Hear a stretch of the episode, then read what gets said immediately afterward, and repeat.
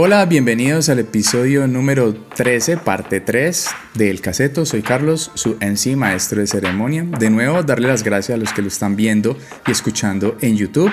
Si les gusta el contenido, recuerden suscribirse, darle un likecito por allí, también a la campana de notificaciones y así saben cuando les llega el próximo mixtape. Muchas gracias a los que han hecho comentarios alrededor de los capítulos que se han montado.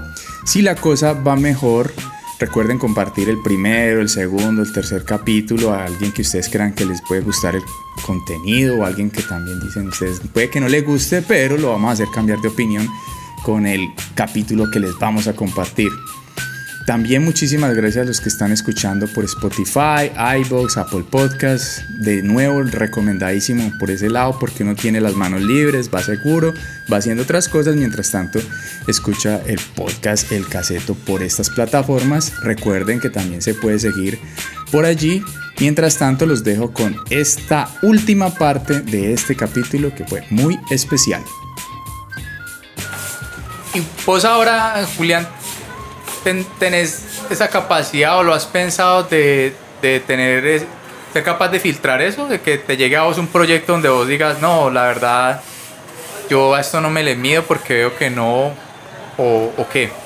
Sí. Pues difícil por la cuestión también de la subsistencia, porque el arte es duro, ¿cierto? El arte... Exacto, es, es complicado por por, por, el, por la parte económica, porque a veces pues es como, sí, es difícil no decirle no a un proyecto cuando se lleva mucho tiempo sin de pronto trabajar en, en algo que, que, me esté generando una economía para establecerla, porque nuestra vida artística tiende a ser un poco desorganizada a veces en lo económico, no hablo, no hablo por, por muchos que son muy organizados, hablo en mi caso, entonces, pues sí, es como un poco frustrante no, no poder hacerlo, pero de hace por ahí unos tres años para acá empecé a, a, cuestionarme eso y a, y a, rechazar muchas cosas también. Entonces sí, pues, en cierto momento tuve discusiones con la persona que, que me representaba y le, y le, decía, no, es que a mí esto, no estoy de acuerdo con esto, no me vibra esto,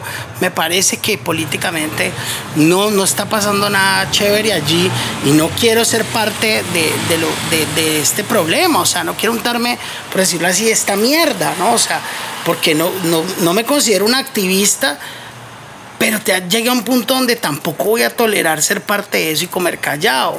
Entonces sí se, me empezó a generar unos problemas como en, como no aceptar ciertas cosas. Entonces es como, también ya es una decisión mía, entonces ya ahorita es como, listo, voy a vivir un tiempo de austeridad, pero estoy conforme con que no estoy participando en un proyecto con el cual no estoy de acuerdo, ¿sí? Y a raíz de eso empecé también a sentir una necesidad de decir, ¿por qué se está haciendo tantas cosas de mierda en Colombia? Entonces, al principio pensé que la solución era irme, como a otros países, pero dije, no, la solución está en, pues me toca empezar a trabajar por mí mismo para yo generar mis propios contenidos. ¿Sí me entendés? O sea, me parecería brutal uno poder generar sus propios contenidos y poder decirle al amigo que es cineasta como, ¿qué hubo? Pase a ver qué era el guion que usted estaba tocando puertas hace cinco años y nadie lo apoyó. A ver qué, qué es lo que tiene ahí. Parce, tengo esta historia sobre estos líderes sociales, sobre esta gente, ti parcero, Tina, hagamos su película, hagamos su documental. Eh, el que está por allá diciendo, no, mira, tengo esta música folclórica, pero no, no hay ninguna disquera que me quiera apoyar porque esto no es comercial. Listo, vamos a grabarle esta vaina al mar. O sea, ese es mi sueño como artista, tener una productora de contenidos para ayudar a la gente que realmente tiene talento y que, y que quiere difundir su arte, ¿no? Entonces, pues sí, sí me pasa, como que ya la ética sí me empezó a decir, mm, mm, no, ¿qué vas a hacer? Eso, es, eso es cierto y paradójico que Colombia teniendo historias tan fuertes para contar y siempre han sido como evadidas por, por, los productores y hay mucha cosa para contar y para reconocer de la, de, la historia de Colombia que siempre como que se hacen los de la vista gorda y no, miremos para otro lado y son historias súper fuertes que ese tipo de contenidos podrían digamos, como a, a ayudar a sanar muchas cosas, ¿cierto? A que la gente visibilizar también ciertas, situación y condiciones de los pueblos acá en Colombia. Y uno dice, pues madre, y aquí no, y siempre hacen los de la vista gorda, como que no, no, saquemos el culo a esto. Se, se, oficializó un régimen, si no tendríamos 20.000 películas de la Segunda Guerra Mundial como ya es. Exacto, total. o sea, aquí no, hay, aquí no hubo regímenes como en el Cono Sur, si pillan, en Colombia siempre vivió una cosa ahí como enmascarada, en una zona gris, entonces todo bien, no pasó nada. Si no, tendríamos un montón de canciones como los argentinos hablando de la dictadura y toda esa vuelta. Entonces también en el momento en que se oficialice nosotros como que nos volvamos sensatos de esta es la mierda que estamos viviendo, la hagamos oficial, no, yo qué sé, legislativamente hagamos una ley de que si vivimos un conflicto de régimen escondido, yo qué puta sé, como que seamos conscientes del conflicto que vivimos, vamos a empezar a a expresarlo también artísticamente, pero en la burbuja tan áspera que vimos en Colombia, ¿qué esperamos que...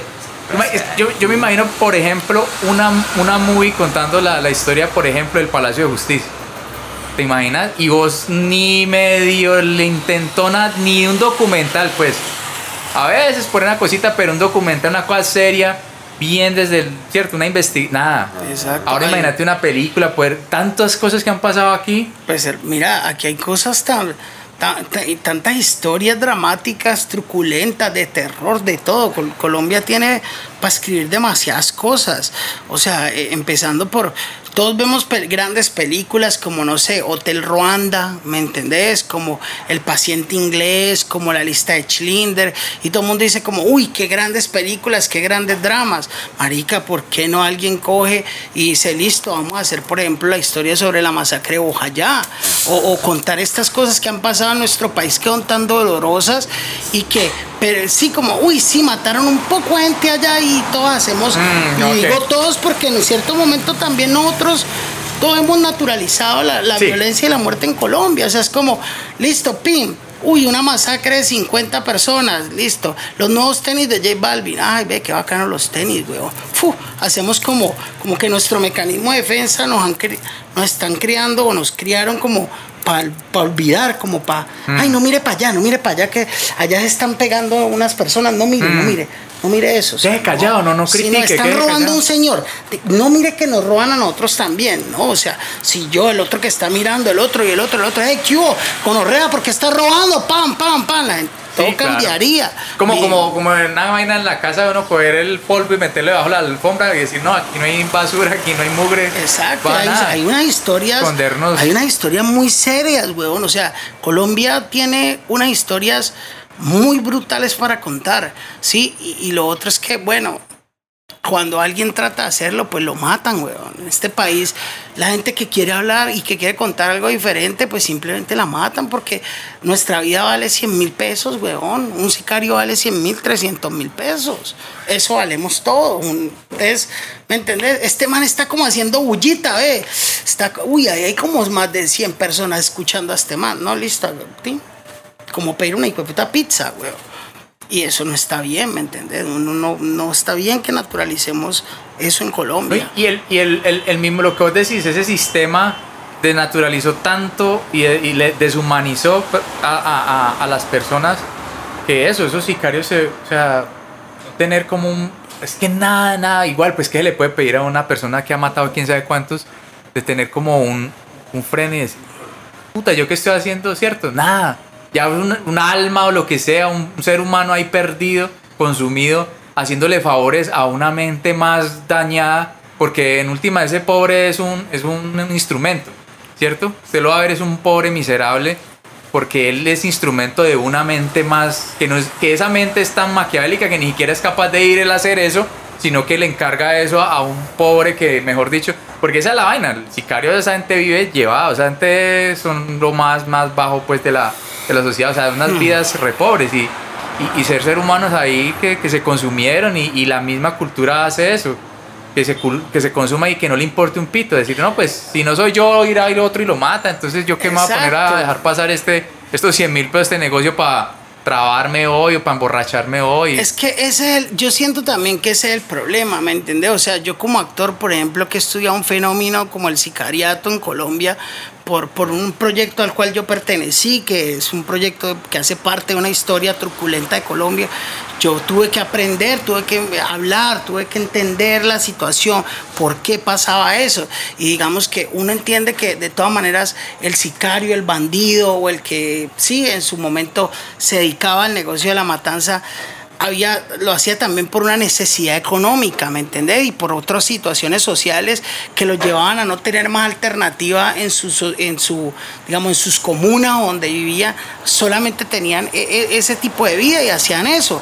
Pero en estos momentos, por ejemplo, ya es, es una decisión, ya no es por necesidad ya es una decisión. Entonces, como, no, yo quiero ser sicario, o yo quiero ser sí, delincuente. Eso se normalizó ya de esa manera. Porque es que además la delincuencia y, estas vainas están dándote plata. Entonces, yo para qué putas me voy a ir a una universidad a estudiar cinco años si primero no tengo quien me subsidie la universidad porque el, el, Estado no me está colaborando, vale verga, yo voy a trabajar, voy a estudiar cinco años, me voy a graduar.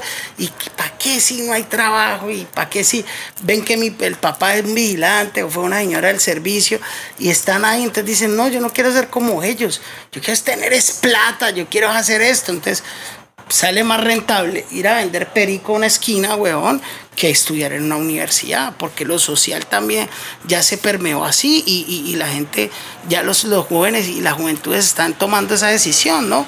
Ya es como, sí, yo, vos qué querés ser, ¿no? Yo quiero ser músico, y vos no, yo quiero ser delincuente y malo.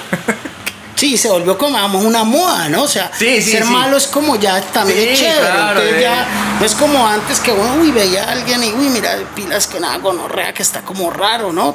No, ahorita es como el gueto y, y, ser, y soy malandro y entre más tatuaje tenga en la cara o el diente de oro, no sé, se volvió como ya, eso está como una chimba, bueno. Sí, es un modelo a seguir, es un rol que las peladas... Papacito el, el malo y uno es como bueno, que. Papacita el malo. Sí, no sé, pues es como. Es tenaz, es, es tenaz lo que pasa y lo que dice Álvaro es cierto. O sea, nosotros como artistas tenemos mucho poder, weón. Y Colombia, Colombia es poderoso, weón. Colombia es una bomba atómica cultural, weón. El problema es que estamos estamos un poco, estamos cieguitos, ¿me entiendes? Nos, nos, hicieron disipar para que todos cogiéramos palabras diferentes y cada uno jales para su lado. Eso, y lo, lo que os decía ahorita, le, enseñaron a, nos enseñaron a quedarnos callados ante las cosas. Y que el que critique, el que habla, el que, se, el que trata de hacer caer en cuenta a la gente las vainas, ah, mire ese subversivo, ese guerrillo, ese... ¿Cierto? Lo satanizaron ya de tal manera que si uno exige algo acá, pues madre, una, lo mínimo, una vaina, la salud o algo así, la educación, lo mínimo, pues No, sea, es que esa gente, este sí que jode, este sí que molesta, hombre, quede callado, que callado ¿cierto? se, ve más bonito. y yo creo que también hubo un punto de represión mental en los profesionales y artistas en Colombia, que hubo un momento en que nosotros también nos pensamos que no teníamos como un potencial de poder, ¿sí me entendés? Entonces a, la, a lo largo de la historia se han dado un montón de expresiones artísticas, pero lo que les decía al principio, nos quedamos viendo como si las bandas de punk fueran bandas de punk, o si, las bandas, o si las bandas de hardcore fueran bandas de hardcore paralelo a que si RCN y CMI fuera la misma mierda, ¿a qué voy? Más que bandas de hardcore, eran movimientos artísticos que nos estaban comentando cómo era la realidad del momento, weón. Y ninguna academia habla de esas mierdas, weón. Muchos menos intelectuales van a decir que a través de las bandas de punk en Colombia se vivió una realidad mucho más eh, mucho más situada y, verdadera que la que se veía en los medios de comunicación, weón. Entonces como que lo que les digo, en la medida en que los mismos artistas se den cuenta como que el valor que tienen para mostrar la realidad de sus momentos, y eso se ha visto a, a lo largo de la humanidad, weón. Vos visto que eh, Rembrandt y todos los artistas, eh, Goya y todos maricas en todas las masacres que han habido, siempre en el arte, digamos que se ve lo más lo más objetivo de las realidades de los momentos, weón. Entonces, como que en el momento en que Colombia veamos como que el potencial que hay en el arte alternativo, porque el arte alternativo finalmente es el que no está en el mainstream, porque el mainstream es, es, el, es el tipo de contenidos que es el que está ligado a los círculos de poder. Entonces, mm. cuando en Colombia nos demos cuenta que alrededor de las prácticas alternativas para ampliar inclusive más el arte, hay un potencial de un conocimiento un poco más valioso para desarrollarnos como sociedad, va a ser algo interesante, si pillas, que es como alrededor de lo que hemos venido aquí hablando Mm. con Julián y todos como esta noche, como que todo se ha venido degenerando, pero también estamos como siendo miopes del mismo potencial de, de la información que nos está dando y de la información que tiene. Sí, como que la maquinaria del establecimiento es repotente. Pero nosotros desde la colectividad es como que por lo menos generalizamos y podemos vi- viralizar un poco de información re estúpida, pero también podemos viralizar un poco de información rearticuladora. Entonces, en medida que nos hagamos conscientes de ese potencial del arte, de mostrar la realidad más objetiva y más real de la vuelta y articular la vuelta, yo creo que puede ser como algo como valioso o de cambio aquí en Colombia, que es como la cinta que además, mira, por ejemplo, respecto a lo que dice Álvaro, es cierto. O sea, yo, yo creo que las bandas de hardcore, de metal, de rap, de punk, son de Colombia tienen un valor antropológico mucho más poderoso que un reggaetonero o que, un, o que una persona que sea extremadamente famosa. ¿Sí me entendés? Porque precisamente en sus letras, en, su, en sus movimientos artísticos y en su manera de, vivir su sociedad y su vida en ese momento, están plasmando la historia de un país, están plasmando la marginalidad de nuestro país. ¿Sí? Más que, más que y lo voy a decir así, no, no tengo nada en contra de eso, pero para mí, por ejemplo, tiene mucho más tiene mucho más importancia una banda como Asilo 38 o una banda como Resistencia que, que una banda que, que J Balvin por ejemplo. ¿me entendés? o sea yo a mis hijos o a mis nietos en algún momento les puedo poner un CD de esta gente y decir mire esto era lo que mire la letra esto era lo que pasaba Pero en, nuestra, en, realidad es- nuestro- en nuestra realidad sí y no le va a mostrar pues como que si bájala y llévala y toma y que pun y que pan o sea eso qué putas es weón Sí, es, y es que esa música es eso, para, para meter la mugre debajo de la, de la alfombra. Pues Exacto, sí, o sea, te saca voz como de eso, entonces dispérsese, dispérsese, no piense. Y la típica es marginar todo lo que te genere como cambio, conciencia, Eso, lo que te ponga como decir, ah, ah, ya veo aquí Lo puedo. marginas, weón. Además, yo veo, yo grandes rockstar y rapstar y no sé cómo se dice, reggaetonero star, weón, en, en Colombia y, y todos han tocado y han ido a programas de, de Jimmy Fallon y esto y lo otro y tal y hay una puta inundación en Colombia, weón. Hay gente afectada por cosas que están pasando en Colombia, lo que pasó en Providencia, en San Andrés, weón. Y no, lo- no los veo haciendo conciertos para recaudar fondos para la gente, ¿sí? O sea, no los veo yendo allá a ayudar a la gente, llevando buscarpas, llevando. No. Pero entonces se arman unos conciertos que por la paz y por unas mariconadas, huevón, y ahí sí están todos ahí dando, dando pantalla y que somos los más y se ponen camisetas diciendo, no sé, si nuestros pueblos importan, no sé, cualquier huevonada. Sí, pero realmente cuando tienen que, tienen que hacer no se hace y realmente lo que uno tiene es que hacer mucha pantalla, mucha fotico y mucha huevonada y menos acción. Y yo- Y uno como artista tiene también un compromiso frente a su sociedad. Si eres- entre más famoso o más poder adquisitivo tengas como artista, yo siento que hay un compromiso una retribución hacia la sociedad en la que vives. claro. Creo que esa gente igual se, se perdió en esa banalidad y en, y en, el, en el ego ellos mismos de que, o sea, eh, eh, digamos, eso es pedir peras al olmo. O sea, una persona esa nunca le va a ayudar a nadie. Y de- digamos que puede ser más fácil ayudar a esas causas que vos estás ahorita remarcando que lo otro, ¿sí me entendés? O sea, puede llegar usted a, a impactar más esa comunidad en particular que lo otro, que es que la paz y que eso es, un, eso es más complejo.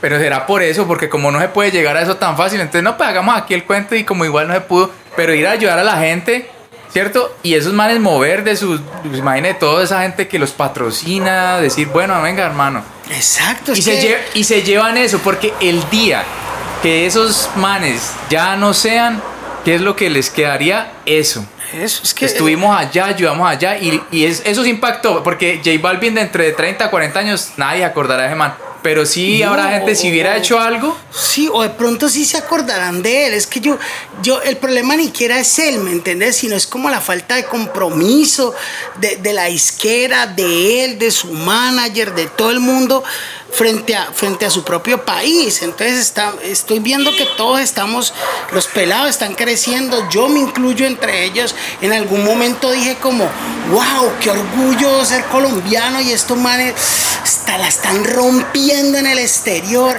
y lo están conociendo y tal. Pero no hay una retribución hacia Colombia frente a eso que están haciendo.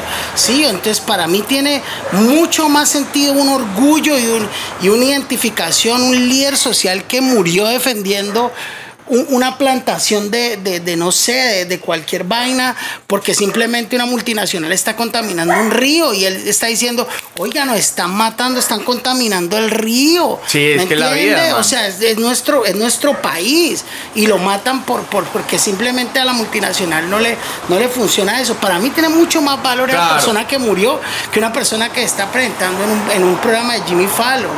O sea, yo que pertenezco a un mundo como estos, de, digamos, del entretenimiento, pues yo digo, marica, yo quisiera estar en el show de Jimmy Fallon, pero también tengo que tener en cuenta como, listo, si yo estoy allá, yo también tengo que mirar que mi país está vuelto mierda y cómo puedo ayudar también. Y como músico más, digo, lo digo así a carta abierta, todos estos manes no ganan tanto dinero, andan en Lamborghinis y en poco de cosas y hacen un poco de conciertos en el mundo y ganan un poco de plata, porque simplemente no decir, oiga, cada uno vamos a hacer un concierto y las boletas que, digamos que, se, que, vamos a vender, todo eso lo vamos a utilizar para llevar unas ayudas a Providencia de San Andrés que le acaba de pasar esto, o a tal zona donde está inundado. No, no, nadie dice nada, no se manifiesta. Entonces, yo me siento orgulloso de ti porque estás muy grande y, ¿qué pasa acá, weón? Entonces, ¿qué, qué, realmente que qué líderes y quién a quién es que estamos siguiendo, a quién es que estamos admirando, ¿me entendés? O sea, ¿cuántos, cuántos líderes sociales llevamos en el año, weón, muertos ya? Uy, no. O sea, ¿qué pasa con eso, weón? O sea, a mí no me parece. y gente que queda en el olvido, weón, que ni, ni supo qué pasó por ahí. Ay, como que mataron a una gente a quien, quién sabe qué pasaría, ¿no? Y se normalizó eso que hice y la gente pues saca las mismas de siempre, no. ¿Quién sabe qué hizo? ¿A quién, le, debía plata? ¿A quién le debía plata? eso seguramente, es, seguramente es que algo, algo hizo mal. Algo hizo mal, se metió con el que no era. se metió con el que, no era. Allá, porque es que estaban ahí como echando una basura a un río y él se puso ahí como escandaloso y lo mataron. Yo por eso no hay que decir mm. nada de eso. Dejen que boten a basura al río. Ve que, acá con nosotros mismos. La chimba y porque no. O sea, no nuestro río, es nuestra tierra, y nos la están robando, y nos la están llevando y no decimos nada, parce, porque simplemente los que quieren decir algo son simplemente silenciados por balas. Entonces, por eso como artistas, yo creo que no está mal ganar millones de dólares, weón. No está mal andar en un Lamborghini. No está mal tener un millón de pares de zapatos, weón. Eso no está mal, digamos si te gusta bien, pero también debe haber un compromiso, exacto, debe haber un compromiso con tu sociedad. Lo que decía Álvaro es cierto, o sea, ¿por qué los grandes artistas de, de, de, de la antigüedad, digamos, había un compromiso, había una rebeldía, ¿sí? Eso también los llevó a ser los grandes que son, porque si hay una identificación social. Acá es que nos importa un culo, entonces quiero ser, quiero ser cantante y me vale verga a todos porque quiero andar eh, con perras y con dientes de oro y en un Lamborghini. Pues, marica, no sé. Pues, es como, como, caer en cuenta de la realidad y como la realidad y la, y, la verdad duele.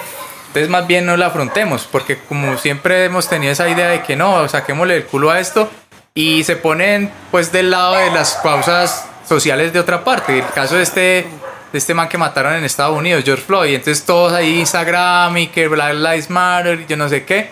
Pero aquí entonces las vidas, y no me pone una camiseta así, no hace una publicación, entonces, o sea, es, rarísimo eso, es como ponerse, no, fiémonos en la desgracia ajena y la nosotros hagamos de cuenta que nosotros no, sufrimos de eso. Es, aparentar una normalidad ahí que, que no, que no existe. pues, pues, marica, me dio mucha risa ver un poco de colegas míos, weón, poniendo en el Instagram eso de Black Matters. Eh, Black Lives Matter. Black Lives Matter. Sí, marica, ¿y aquí qué? ¿Y, las vías de la otra acá qué? O sea, yo no veo a nadie diciendo las vías de la masacre de Boja ya importa, las vías de los líderes sociales importa, los líderes, o sea, la gente, los pedagogos que tienen que enfrentar en zonas de guerra y narcotráfico porque son desplazados porque están enseñando cosas que tienen que enseñar. Ahí sí no los veo poniendo en sus Instagram y en sus redes sociales eso. Entonces, una identificación con otras cosas. Digamos, lo digo porque me dio como risa y me dio como ganas de abofetear a más de uno de esos. Y me da rabia porque en su momento de pronto yo también fui así, ¿no? No, no tenía una conciencia, pero siento que sí debemos despertar, ¿no? O sea, debemos estar dejando de mirar qué pasa en las redes sociales de otros países y en, y en las cosas de allá. Sí, no, no, no estoy diciendo que no esté de acuerdo que esté de acuerdo con lo que pasó allá. No, no, es un crimen igual. Claro, claro. Pero, o sea, estamos viendo un crimen de otro país, pero miremos para atrás. De pocos cadáveres, cuántas fosas comunes no hay. Y, o sea, si a eso nos vamos, pues, ¿sí me entiendes? Entonces son como unas identificaciones un poco chimbas, weón, con, con gente con, unos problemas que no son. Sí, y es como sentirse pronto uno autocomplacerse y decir, ay, sí, pues, o sea, yo me siento que bien, pero no me pongo a mirar para atrás, ¿no? Ay, mira este man como está de mal, pero acá atrás estamos peor. Estamos peor. Ahorita con el por ejemplo, lo de Venezuela, que fijándonos tanto en esa realidad de ese pueblo que se están llevando del bulto, pero era que nosotros, pues, y, sintiéndonos bien, dice que porque ellos están mal, y entonces nosotros aquí, ¿qué? Lo de aquí, ¿qué? ¿Dónde está lo que vos decís? Que esto es más brutal que cualquier sí, cosa. Ay, pobrecito los venezolanos. Y sí, el fenómeno migratorio es duro. Claro. Pero ¿y cuántos desplazamientos no hubo en nuestro país? Ay, ¿cuántos años viene el fenómeno del desplazamiento y cuántos? Y ahí sí no son pobrecitos, sino que es como, ah, esos hijos de putas indios en el semáforo pidiendo plata y con los niñitos cargados. Pues marica, de verdad que esa persona era una persona que era agricultor y lo sacaron de su, de su casa. Entonces también es como... Yo cuando pienso en Venezuela pienso en Quinchango y que en Venezuela cuando aquí no dejaban entrar ningún fucking eh, tipo de artista grande porque había que pagar un montón de impuestos, en Venezuela llegaba toda la música electrónica en los años 2000. Entonces allá había culo de cultura en Venezuela también. Hmm. Entonces como que como que hago como siempre la remembranza de eso. Siempre lo, lo que como que hemos tenido muy subestimada las músicas alternativas desde el tipo como de consumo, como era como si fuera una Coca-Cola o un jugo de lulo, weón. Como que en el momento en que pillamos en que las artes en Sudamérica está como que la luz de lo que siempre ha sido la vuelta. Pues no lo que ha sido la vuelta, pero como que en las artes en Sudamérica alternativas, las artes alternativas en Sudamérica siempre han mostrado como el camino del quehacer de una sociedad más que el mero arte, weón. Entonces por lo menos es chistoso eso. Venezuela en los 2000 o del 2000 al 2010 o, o del 2000 a, para atrás al 95 es donde más llegaban los artistas de música electrónica, porque ahí cuando llegaban los artistas todo el mundo tenía que pagar un montón de impuestos, güey. ¿Sí? Entonces como que volvemos a lo mismo, güey. Como que hemos estado en unos conflictos súper intensos y tal, pero siempre en las artes alternativas se representan como, como cuáles son los cambios que, que tenemos que tomar como sociedad, cambios que después se pueden adaptar a, a un montón de cosas, güey. Pero como que, ¿cuál es el mensaje, weón? Porque no, no, no, no paramos tanto bolas a eso, weón. O no lo hacemos comunitario, weón. Como que en esa vía bohemia todos nos terminamos también eh, como quebrantando fácilmente y no compartimos la info. O como, yo no sé, weón. No, es, que, digamos, esos medios aplastantes y la, la popularización, pues, como de esa música de ahorita y como esa homogeneidad hace que la gente también se retraiga y, y, lo que vos decís, que, que, en esa vía bohemia como que uno se, se meta en ese, en ese escondite y de pronto diga esto como darse por vencido, ¿no? Decir esto ya no hay, no hay manera de, arreglarlo. Entonces de pronto eso es lo que pasa, porque es que es demasiado aplastante, o sea, el, el, otro día hablábamos en, que aquí, por ejemplo, en Telepacífico apoyaba mucho, había un programa Blue Jean, toques de grupos de rock ah, caleños, toda esa vuelta.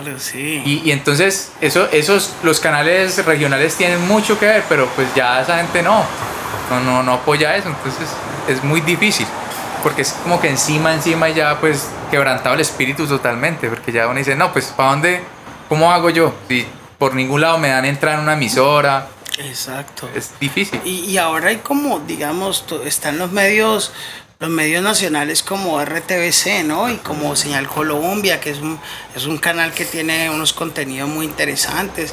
Hay algunas, hay unas, algunas emisoras que también, es que no sé, ahí sí no, no sabría decir como, digamos, por ejemplo, en Radiónica, que es una emisora nacional, ¿cierto? hay como, hay, yo sí le preguntaría, por ejemplo, a Álvaro, ¿cómo hace uno para, para que lo pongan a sonar ahí? O sea, porque ahí me imagino que es diferente, ¿no? No es la payola, no hay que pagar esa payola para que te pongan a, a sonar o cómo es la vuelta ahí? o sea, digamos que le, el Estado siempre nos va a, a, brindar maneras, ¿cierto? Como de, democráticas de nosotros poder comunicar nuestras, buenas, nuestras vueltas, en este caso como el arte y la música a través de sus radios nacionales. Pero qué conorrea que los artistas se subestimen tanto, weón, y que si somos un millón de artistas en Colombia no seamos capaces de mover nuestro contenido y nuestro contenido con cargas, composiciones y pillas sociales y políticas, weón. Es bacano que en un día nos mueva la, las emisoras nos muevan en todo lado, weón. Pero si somos, yo qué sé, 17 mil artistas en Colombia, empezamos a mover nuestros contenidos colectivamente así se mismo en las cooperativas de alimentos, en las cooperativas sociales, en las cooperativas de trabajadores, yo qué sé pero como no, nos subestimamos mucho como colectividad en Colombia y en eso ha trabajado el mainstream, desde la música, desde las novelas y todo eso.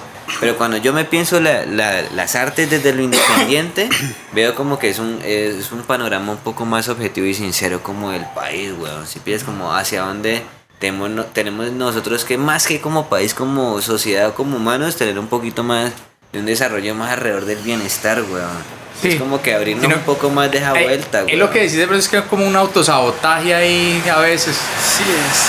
Que no se mueve la, cosa. Es, muy raro, es que sí, vivimos como, vivimos como presas del miedo, ¿no? Entonces creo que, que eso es como lo que también nos hace un poco, como que ese mecanismo de defensa del miedo sea lo que nos hace como resistirnos, ¿no? Como, marica, estamos protestando, pero mataron a un man y uf, por, por, eso creo que también pasan ese tipo de cosas. Sí, la gente se retrae mucho de pues, decir las vainas por eso. Porque a todos nos da miedo, ¿no? O sea, pues yo, yo no soy el más valiente del mundo.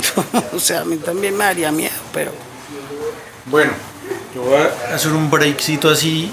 Pues va a romper un poquito el tema para que hablemos es de lo último que ustedes están haciendo en cuanto a música o lo último que tienen de proyectos. ¿Quién quiere empezar, Julián o yo me voy a lanzar al Consejo de Cali. Ah, bueno. Mentira, con real. Ah, ya empezamos, ya empezamos. Pero sí invito a que todos tomemos una posición como más, más indagada, como, que indague más alrededor de la vuelta. Nada, yo vengo trabajando pues allá como hace unos 10 años alrededor también como de, de la música en comunidad, el hip hop, la vuelta, entonces como que... Eh, ¿Vos me estás contando qué se viene? Sí, ¿qué se viene? haciendo o qué se viene? ¿O qué se viene o qué está haciendo? Vengo trabajando con un parche que llama Salama Cruz, pues un parche alrededor como de las músicas urbanas y tal y caribeñas en Colombia y en Cali, el Pacífico, entonces vamos a sacar unos temas nuevos, unos temas, unos singles.